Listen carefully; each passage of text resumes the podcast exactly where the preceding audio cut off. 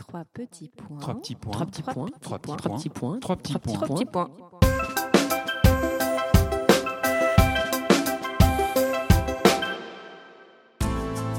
Trois petits points est un podcast littéraire animé par Alix Len et Julie Mamoumani. Nous sommes ravis de reprendre le micro pour cette nouvelle série de podcasts dédiée à Chateaubriand. Oui, François-René de Chateaubriand, l'intellectuel des Lumières, précurseur du mouvement romantique, fin politique, auteur du 19e siècle, notamment des mémoires d'outre-tombe, du génie du christianisme, d'Atala. On sait moins que les femmes ont joué un rôle majeur dans la vie et l'œuvre de Chateaubriand. Il y a eu les amis fidèles, comme la première féministe, Claire de Duras, ou Germaine de Staël, sa femme Céleste, et ses innombrables maîtresses dont la plus connue, Juliette Récamier. Ce sont ces femmes que nous allons découvrir dans nos podcasts en recevant des spécialistes sensibles à la plume de Chateaubriand. Cette série est réalisée en partenariat avec la maison de Chateaubriand, la Vallée aux Loups et le département des Hauts-de-Seine. Bonjour à tous, nous nous retrouvons pour un podcast dédié à Chateaubriand et les femmes. Et cette fois, nous recevons Anne Sudre. Bonjour Anne. Bonjour. Vous êtes directrice de la maison de Chateaubriand et ce podcast est réalisé avec le concours de Pierre Tequi, chargé de la conservation de la bibliothèque de la maison de Chateaubriand. Dans cet épisode, ce sont les lieux qui nous intéressent tout particulièrement. Les écrits de l'époque nous livrent des informations passionnantes et permettent d'associer une femme à un lieu. Commençons donc par les jeunes années de Chateaubriand qui adore sa sœur Lucille. Et c'est au château de Combourg, en Bretagne, qu'ils seront élevés. Tout à fait. Si on associe une femme et un lieu, alors Combourg, oui, c'est bien Lucille, la sœur bien-aimée de Chateaubriand. La vie au château de Combourg est largement décrite et romancée dans un chapitre des Mémoires d'outre-tombe. Mais avant de, revenir sur la lecture d'un passage, comment y était cette vie, Anne? Juste un petit préambule, si vous permettez. Euh, Chateaubriand est né en 1768 à Saint-Malo. Et quand euh, il a 9 ans, quand son père fait déménager sa famille dans un château féodal qu'il a acheté à Combourg, Combourg c'est un petit village qui se trouve à une quarantaine de kilomètres de Saint-Malo dans les terres. Et donc ses parents ont eu 10 enfants, dont 6 ont survécu. François René est le dernier. Et dans ses mémoires d'outre-tombe, il rapporte que sa mère concentrait son affection, euh, concentrait sa préférence aussi sur donc son fils aîné Jean-Baptiste. Mais à cette époque, en fait, le, jeune Chateaubriand ne vit pas beaucoup à Combourg parce qu'il est presque aussitôt mis en pension au collège de Dole, euh, Dole de Bretagne, et de ce fait, il y revient pour passer ses vacances. Et euh, Combourg est en fait euh, longuement évoqué dans les mémoires. Dans un passage, Chateaubriand oppose deux ambiances. Il oppose l'ambiance à Combourg et celle du château de Montchoix, à Plancoët. Euh, c'est un village près d'un Saint-Malo où il aimait aller. En fait, c'est le château de son oncle maternel.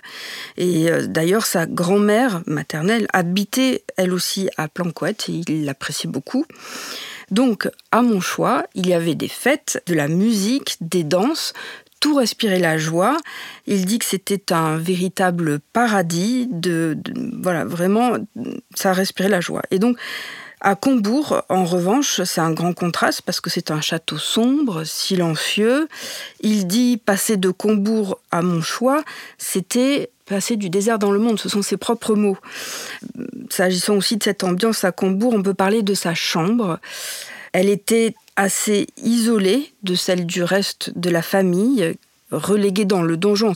Donc c'est un mot assez fort. Et il raconte qu'étant jeune, il avait peur de s'endormir. Il parle des plaintes du vent, des mugissements des souterrains du château et aussi des histoires de, spectres et de fantômes. Donc voilà, on peut quand même imaginer l'effet de tout ça sur un enfant. Et en plus, son père le mettait au défi de se montrer courageux. Alors, je vais vous lire un passage. Dix heures sonnaient à l'horloge du château. Mon père s'arrêtait. Le même ressort qui avait soulevé le marteau de l'horloge semblait avoir suspendu ses pas. Il tirait sa montre, la montait, prenait un grand flambeau d'argent surmonté d'une grande bougie, entrait un moment dans la petite tour de l'ouest, puis revenait, son flambeau à la main, et s'avançait vers sa chambre à coucher dépendante de la petite tour de l'est. Lucille et moi, nous nous tenions sur son passage. Nous l'embrassions, en lui souhaitant une bonne nuit. Il penchait vers nous sa joue sèche et creuse, sans nous répondre, continuait sa route et se retirait au fond de la tour dont nous entendions les portes se refermer sur lui. Le talisman était brisé. Ma mère, ma sœur et moi, transformés en statues par la présence de mon père, nous recouvrions les fonctions de la vie. Le premier effet de notre désenchantement se manifestait par un débordement de paroles. Si le silence nous avait opprimés, il nous le payait cher. Alors Anne, c'est à Combourg que la proximité et la forte affection de Lucille et François René se construisent. Tout à fait. Lucille était sa sœur préférée. Ils avaient quatre ans de différence. Elle était l'avant-dernière de la fratrie et, et donc François le Benjamin. Et ils étaient les deux derniers enfants à Combourg euh, parce que les, quatre autres étaient partis. Ils avaient une relation d'amitié, de protecteur l'un envers l'autre, d'admiration réciproque aussi. Il faut dire que Lucille est une figure centrale dans les mémoires d'outre-tombe, surtout pour la période de l'adolescence de Chateaubriand. En tout cas, c'est à ce moment qu'il en parle dans ses mémoires. Il se promenait dans les bois de Combourg, ils arpentaient les, euh, les champs, et euh, voilà, c'est elle qui lui a inspiré le, aussi le, goût euh, de la poésie. ils, ils, écrivaient, ils faisaient des traductions ensemble, chacun de, de son côté. Ils se montraient leurs écrits, ils en discutaient. Et c'est aussi, Lucille, c'est aussi la première personne qui, qui lui a suggéré d'écrire. Il raconte que au cours d'une promenade, il parlait de la solitude et puis elle lui dit "Tu devrais peindre tout cela." Alors sur son conseil, Chateaubriand écrit des vers, et ce sont des vers qu'il a d'ailleurs publiés plus tard euh, sous le titre des Tableaux de la nature dans les œuvres complètes. Et de son côté, Lucille aussi a écrit des poèmes, elle a écrit des contes. Chateaubriand était admiratif, euh, en fait. Et euh, voilà, la correspondance de Lucille a été éditée par Sainte-Beuve, et même euh, Anatole France a édité ses œuvres. Je voudrais dire aussi que si nous revenons à, l'axe des, lieux et des femmes, peut-être nous pouvons citer le personnage de la sylphide, en plus de Lucille, qui jalonne l'existence de Chateaubriand parce que, en fait, il l'invente à Combourg alors qu'il est adolescent. Et la sylphide, c'est une muse. Euh, il nous dit que c'est une femme imaginaire, idéale, composée de, toutes les femmes euh, qu'il a vues, et il en est question à plusieurs reprises euh, dans ses mémoires. Mais là, je crois que Judith Touzé en parle dans son podcast consacré à la place des femmes dans les mémoires d'outre-tombe. Alors Anne, quittons désormais la France pour voyager au Royaume-Uni où Chateaubriand se réfugie au moment de la Terreur. Il y demeurera de 1793 à 1800. À Bungay, il rencontre la fille du pasteur, Charlotte Ives. D'après ce qu'il en écrit, François René se rend à peine compte que la relation avec la jeune fille bascule dans l'intime, et quand les parents lui demandent de s'engager, là, c'est la catastrophe. Racontez-nous. Oui, tout à fait. Chateaubriand raconte tout cela lui-même dans les Mémoires d'outre-tombe. Effectivement, l'histoire se déroule lors de son émigration en Angleterre, qui dure sept ans. Sept années extrêmement difficiles. À Londres, il est gravement malade, quasiment sans ressources, il vit dans la misère. Alors il parvient à survivre grâce à quelques secours euh, et aussi à des cours de français, à des traductions du latin et de l'anglais. Il travaille aussi quelque temps dans le comté de Suffolk, où la situation, enfin, sa situation s'améliore. Et à Bungay, il est répétiteur. Là, il s'établit chez un pasteur, donc le révérend Ives, qui, comme lui, a connu, enfin, a vécu en Amérique. Et Ives lui demande de donner des cours à sa fille Charlotte. Donc là, c'est la rencontre.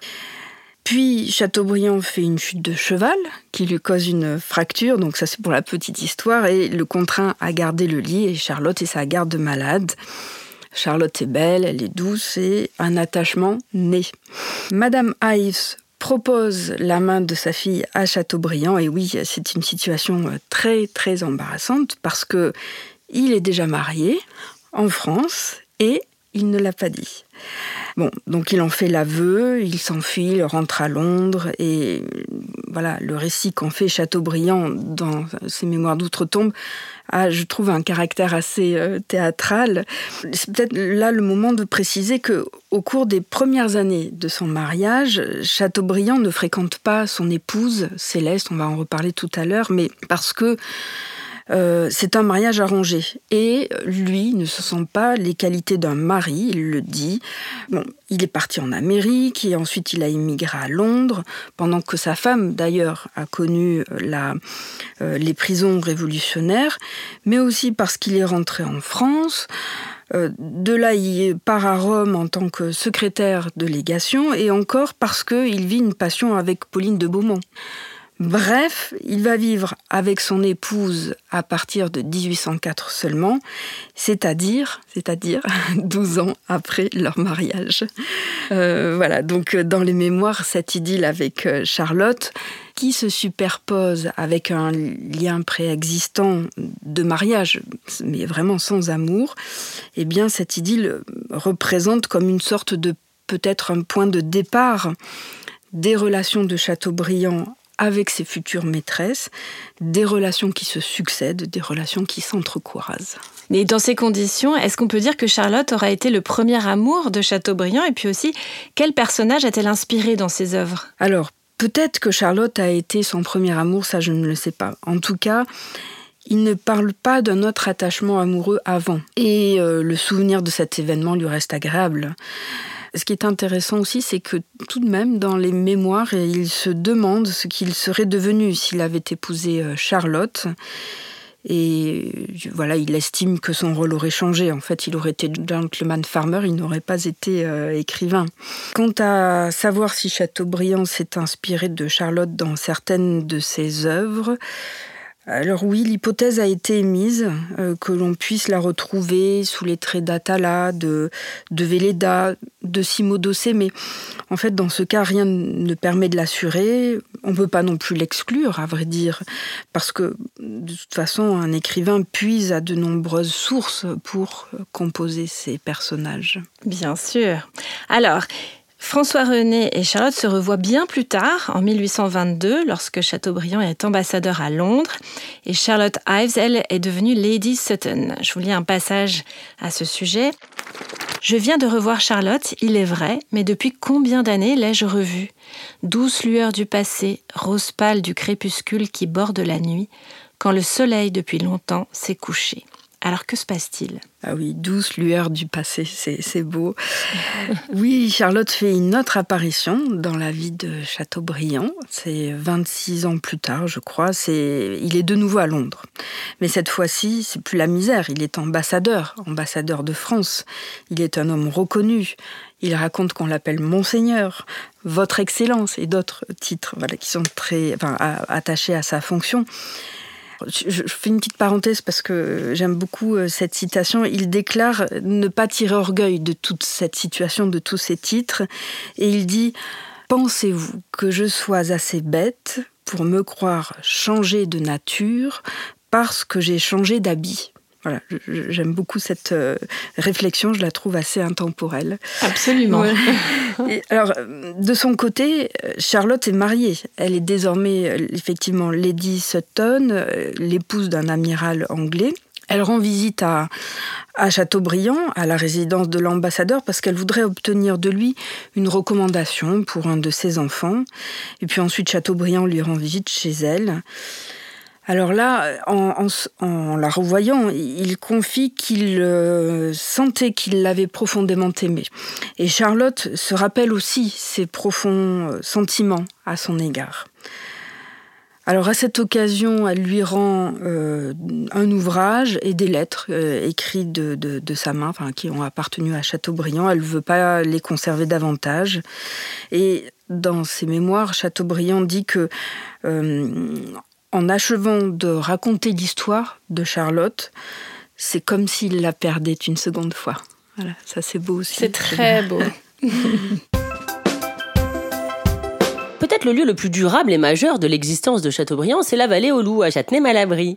Chateaubriand, dont les succès d'Atala et du génie du christianisme ont permis une certaine aisance financière, achète cette maison et les terres aux alentours en 1807.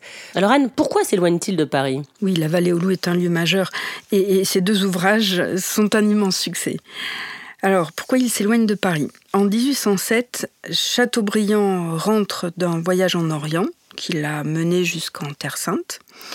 En juillet, il écrit dans le Mercure un article un article en fait sur un ouvrage euh, sur l'Espagne d'Alexandre de la Borde, mais en réalité, c'est un pamphlet. Et il se livre entre autres à hum, des réflexions politiques, il fait des allusions, et il compare euh, Napoléon à Néron. Euh, bon, il faut dire que Chateaubriand avait accueilli positivement la venue de Bonaparte, mais il s'est détourné de Napoléon. Et dans les mémoires d'Outre-Tombe, il raconte la colère de Napoléon à la lecture de, euh, de cet article. Il euh, rapporte son propos euh, qui serait Chateaubriand croit-il que je suis un imbécile, que je ne le comprends pas? Et je le ferai sabrer sur les marches des Tuileries. Voilà, c'est quelque chose comme ça. Bon, alors, est-ce que l'empereur a tenu ses propos? Est-ce que la menace était réelle? Bon, c'est évident, Napoléon ne veut pas d'une opposition trop vindicative. Il muselle le, Mercure. Or, ce journal appartient à Chateaubriand. Mais voilà, il n'y a pas non plus d'autres conséquences. Il n'y a pas d'exil, par exemple. Et puis, il se trouve que depuis un certain temps, Chateaubriand nourrissait de toute façon l'envie de s'installer dans un lieu pour écrire, un lieu propice à l'écriture à l'écart de l'agitation et ce lieu, il le trouve à quelques kilomètres de Paris. C'est la vallée aux loups, euh, dans le hameau d'Aulnay, aujourd'hui euh, à Châtenay-Malabry, et sa maison est toujours là, elle est ouverte aux visiteurs. Et en tout cas, avec cette retraite, il s'éloigne de la capitale, et aussi des menaces de Napoléon. Alors Joubert écrit à propos de la vallée aux loups Le nouveau possesseur en paraît enchanté et au fond, il n'y a point de retraite au monde où l'on puisse mieux pratiquer le précepte de Pythagore quand Hilton adorait l'écho. Oui, euh, le nouveau possesseur en paraît, en paraît enchanté. Chateaubriand avait aimé vraiment beaucoup, beaucoup la vallée aux loups. Et ce lieu a une place très importante pour lui dans l'histoire littéraire aussi, à tel point que les mémoires débutent justement par euh, l'évocation de ce lieu. C'est grâce au cahier de Céleste, l'épouse de Chateaubriand, que l'on connaît si bien la vallée aux loups euh, Oui, entre autres. Alors peut-être un petit mot euh, sur Céleste, si vous voulez bien. donc Chateaubriand et Céleste Buisson de la Vigne se marient, comme je le disais. C'est un mariage arrangé par les sœurs de Chateaubriand. Elle voit dans ce mariage un moyen d'assurer euh, l'indépendance financière de leur frère. Mais en fait, c'est une affaire compliquée. En plus, euh, l'oncle de Céleste a en fait spolié son héritage. Euh, donc, héritage spolié, elle n'a plus d'argent. Chateaubriand relate que ce, mariage a été décidé à son insu, euh, donc on ne sait pas s'il exagère ou pas. Il dit qu'il a dit oui pour éviter une tracasserie d'une heure. Euh, sa formule, c'est pour éviter une tracasserie d'une heure, il s'est rendu esclave pendant un siècle. Voilà, bon, il a évidemment l'art de la formule. En fait, il ajoute qu'il ne se sentait qualité du mari. Il avait 24 ans, elle 18. Bon, ils ont tout de même été mariés jusqu'à leur dernier souffle et ils n'ont pas eu d'enfants. Donc, par rapport au cahier de Céleste, ils apportent des informations sur euh, notamment le quotidien à la vallée aux loups, sur la domesticité. C'est une source importante. Chateaubriand lui-même reprend euh, des, passages, des éléments à son compte euh, des cahiers pour ses mémoires.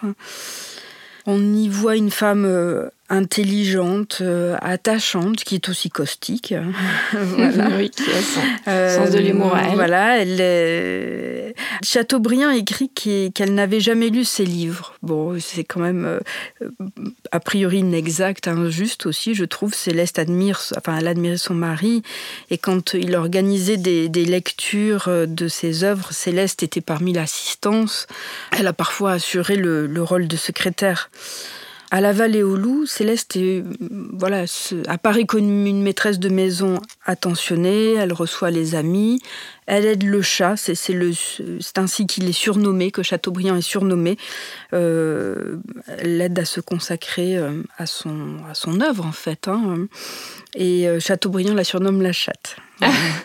Et Chateaubriand, d'ailleurs, qui a longtemps fui la présence de son épouse, là, il entreprend d'aménager la maison avec elle. Et Anne, c'est vraiment l'œuvre du couple, La Vallée aux loups Alors, Déjà, ce qu'on peut dire, c'est que Chateaubriand et son épouse achètent ensemble la propriété. Ça, il faut peut-être rendre cette euh, vérité euh, à Céleste. Ensuite, c'est une aventure commune. Euh, voilà, la demeure est plutôt modeste, elle est surtout en mauvais état. Ils font faire des travaux très importants et oui, probablement, Céleste a quand même son mot à dire. Ils ont beaucoup travaillé sur le jardin ensemble. Il y a un passage à ce propos. J'étais dans des enchantements sans fin. Sans être Madame de Sévigné, j'allais, munie d'une paire de sabots, planter mes arbres dans la boue, passer et repasser dans les mêmes allées, voir et revoir tous les petits coins, me cacher partout où il y avait une broussaille, me représentant ce que serait mon parc dans l'avenir, car alors l'avenir ne manquait point. Mes arbres, étant encore petits, ne recueillaient pas les bruits des vents de l'automne. Mais, au printemps, les brises qui halenaient les fleurs des prés voisins en gardaient le souffle, qu'elles reversaient sur ma vallée. C'est magnifique. Oui, c'est très beau, c'est très beau. Dans l'esprit et, dans le cœur de Chateaubriand, le parc avait euh, vraiment beaucoup d'intérêt, beaucoup de valeur. Il, faisait l'objet de, son attention, de soins euh, constants. D'ailleurs, dans ses mémoires et, dans sa correspondance aussi, il y consacre plus de pages, il consacre plus de pages au parc qu'à la maison. Alors Chateaubriand, pour le parc, était tout de même assisté d'un jardinier, et de son épouse. Euh, ils ont fait des, travaux considérables. Hein. Ils ont arasé une colline devant la maison. Bien sûr, il a planté de nombreux arbres et de nombreuses euh, fleurs. Est-ce que c'est leur œuvre à tous les deux? Oui, parce que dans ses cahiers, Céleste emploie le nous pour les aménagements de la maison et du parc. Et par exemple, elle dit que au sujet des allées du parc, c'est un sujet de querelle perpétuelle. Elle, elle, elle est convaincue d'être plus habile que Chateaubriand euh, euh, sur ce sujet. Alors, Céleste, la vallée au loup, est-ce que finalement ce ne seraient pas les dix années les plus paisibles de François René? Paisibles, certainement. Chateaubriand aimait beaucoup euh, sa chère vallée au loup. Il parlait de sa chère vallée au loup. Il lui a vraiment donné une grande place dans les mémoires. Euh, il y a un quotidien agréable, ils invitent euh, des, amis, ils reçoivent. Et puis, euh, c'est évidemment le lieu de l'écriture où voilà, il écrit des œuvres majeures. Il termine Les Martyrs, qui est une épopée. Il rédige l'itinéraire de Paris à Jérusalem. Il, un roman qu'il publiera bien plus tard, c'est Les aventures du dernier abancérage. Euh, il écrit aussi Moïse, qui est une tragédie. Enfin voilà. et puis bien sûr, euh, bien sûr, il se lance dans la rédaction de ses mémoires. Alors criblé de dettes, il devra se résoudre à vendre la maison en 1817, ce qui donne lieu à un texte déchirant dans les mémoires d'outre-tombe. Je ne verrai plus le magnolia qui promettait sa rose à la tombe de ma Floridienne, le pin de Jérusalem et le cèdre du Liban, consacré à la mémoire de Jérôme, le laurier de Grenade, le platane de la Grèce, le chêne de l'Armorique, au pied desquels je peignis Blanca, chantais Simodossé, inventais Véleda. Ces arbres naquirent et crurent avec mes rêveries. Elles en étaient les amadriades. Ils vont passer sous un autre empire. Leur nouveau maître les aimera-t-il autant que je les aimais? Il les laissera dépérir. Il les abattra peut-être. Je ne dois rien conserver sur la terre. C'est en disant adieu au bois d'Aunay que je vais rappeler l'adieu que je dis autrefois au bois de Combourg. Tous mes jours sont des adieux. C'est ah triste. Oui, oui, oui, ça déchire le cœur. Alors, dans les mémoires, il écrit aussi La vallée au loup euh, de, toutes les choses qui me sont échappées est la seule que je regrette. Voilà, c'est. Euh, c'est un bel hommage. Oui, c'est ça on ne peut évoquer les lieux associés aux femmes et Chateaubriand sans parler de Nathalie de Noailles et de Grenade en Espagne. Chateaubriand a rencontré Nathalie de Noailles au domaine de Fervac via Delphine de Custine, sa maîtresse d'alors. Oui, alors peut-être quelques mots d'abord sur euh, Delphine de Custine qui elle apparaît dans la vie de Chateaubriand avant euh, le départ de celui-ci pour Rome en 1803.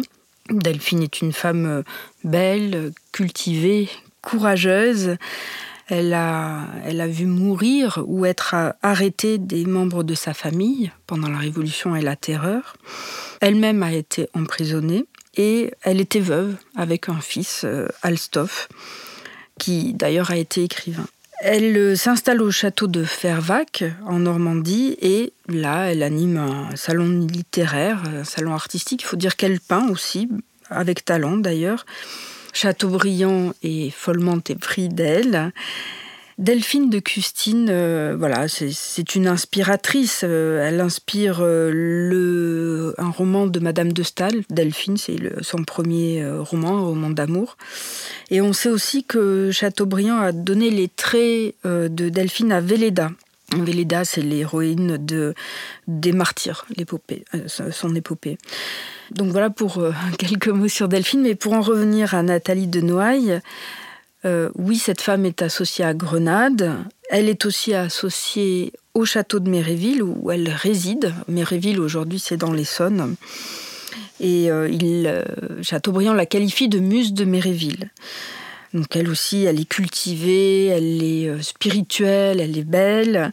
Et on peut parler d'amour-passion entre eux. Vraiment, c'est un, amour passionnel. alors tous deux font connaissance en 1805. Or, eh bien, euh, c'est par l'intermédiaire de Delphine de Custine, qui est sa maîtresse. C'est le même schéma, en fait, avec euh, Chateaubriand. Une, idylle, une passion euh, en remplace une autre, s'entrecroise. Ce...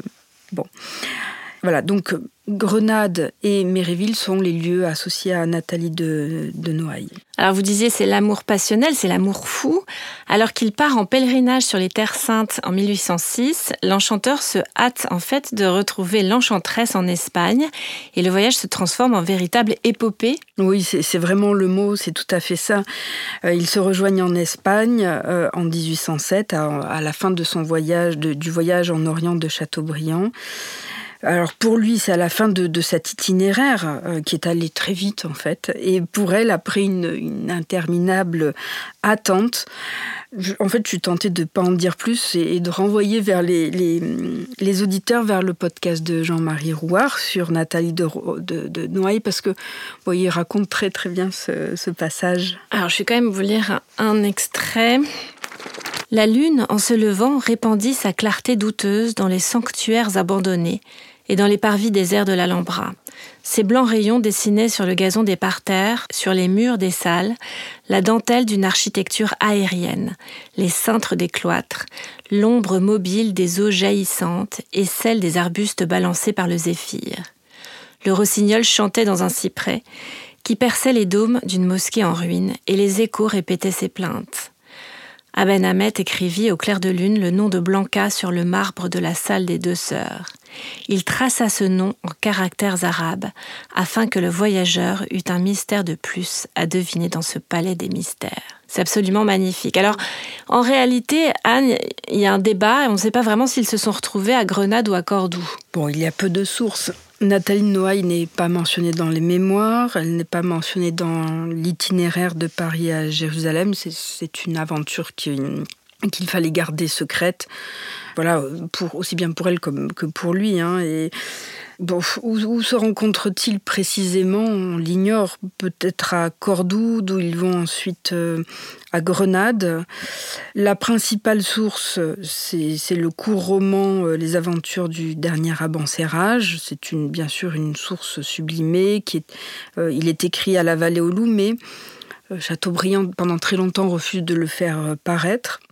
Et euh, on sait que c'est Nathalie, qui, Nathalie de Noailles qui inspire euh, l'héroïne Blanca. Euh, Chateaubriand le dit dans une lettre à Claire de Duras. L'Alhambra, c'est finalement l'apogée de leur passion? Oui, oui. Chateaubriand l'écrit, euh, il, est, il est sur son navire, il demande, euh, euh, donc en, revenant de, de, la Terre Sainte, hein, il est sur son navire, il demande des vents pour aller plus vite, son cœur bat en abordant les, les côtes d'Espagne on peut imaginer un séjour d'enchantement, euh, une passion à l'écart du monde.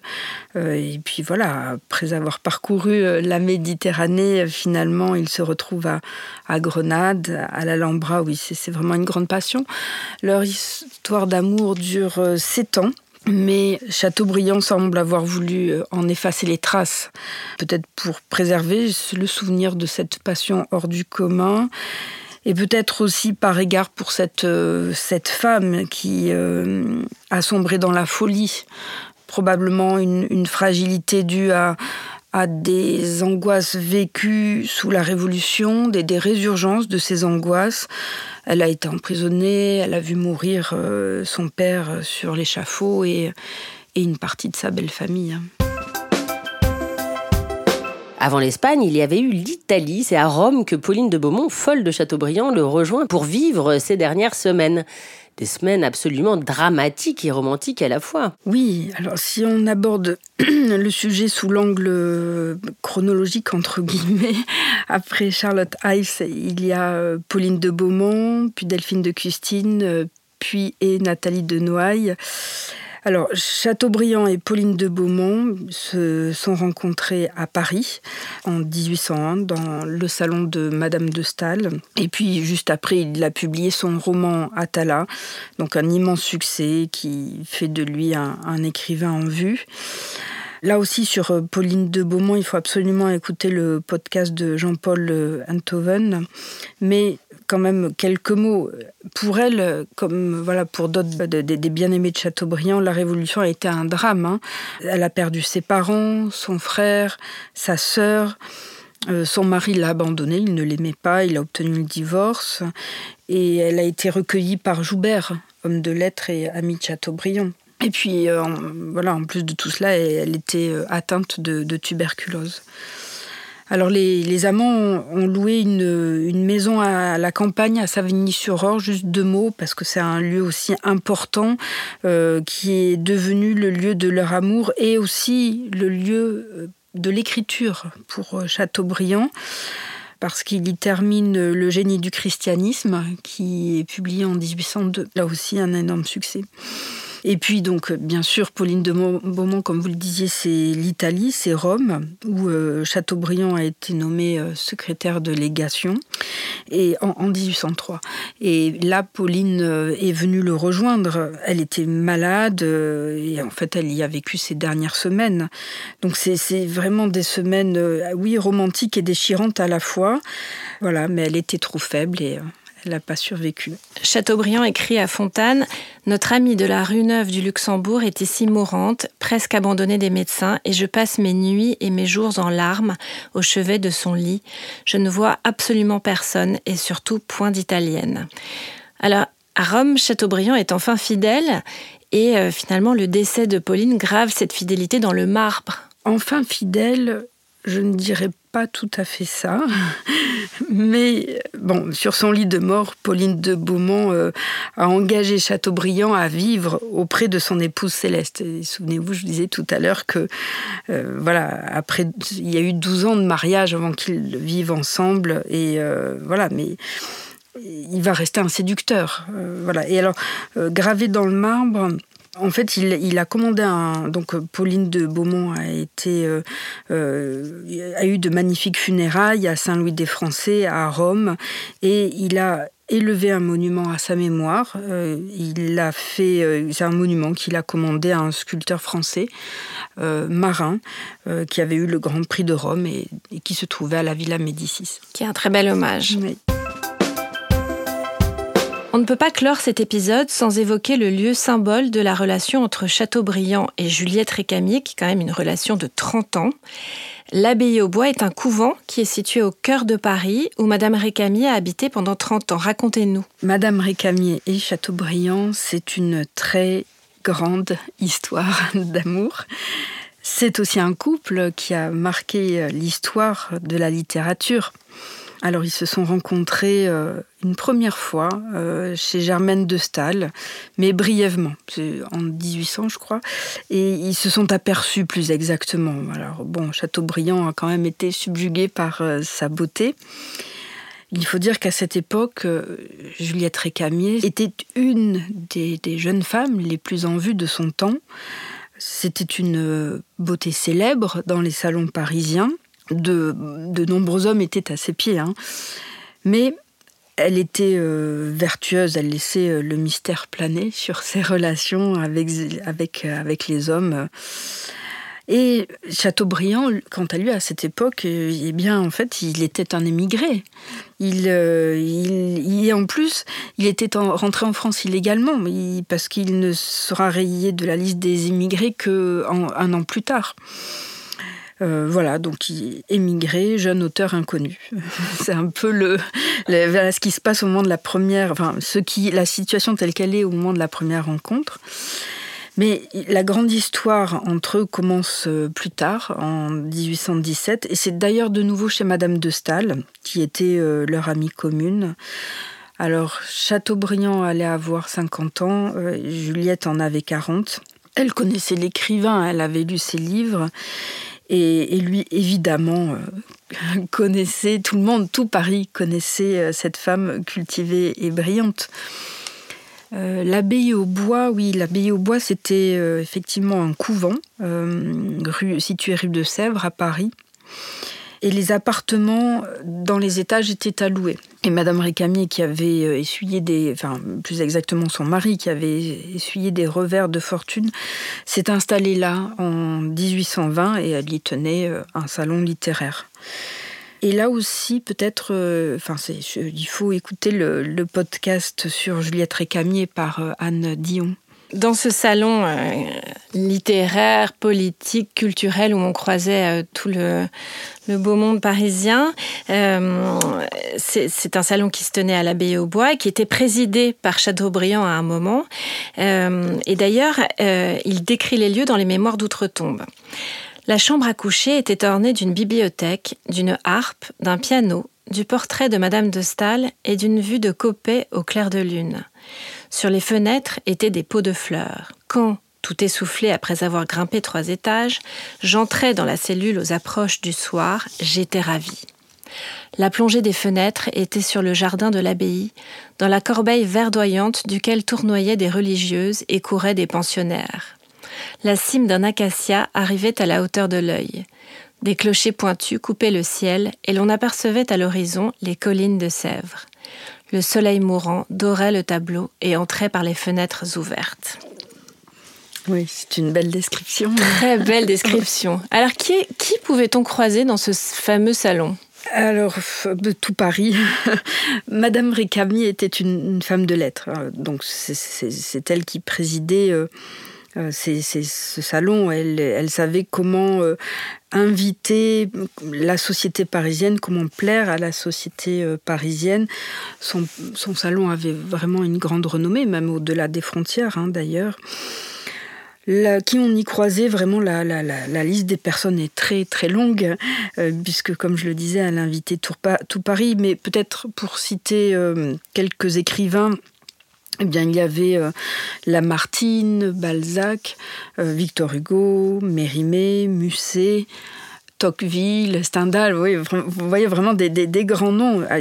Et alors bien sûr, il y avait aussi des amis, euh, des hommes politiques, des artistes. On a envie de, faire un petit retour en arrière et de se glisser dans ce salon. Oui, oui.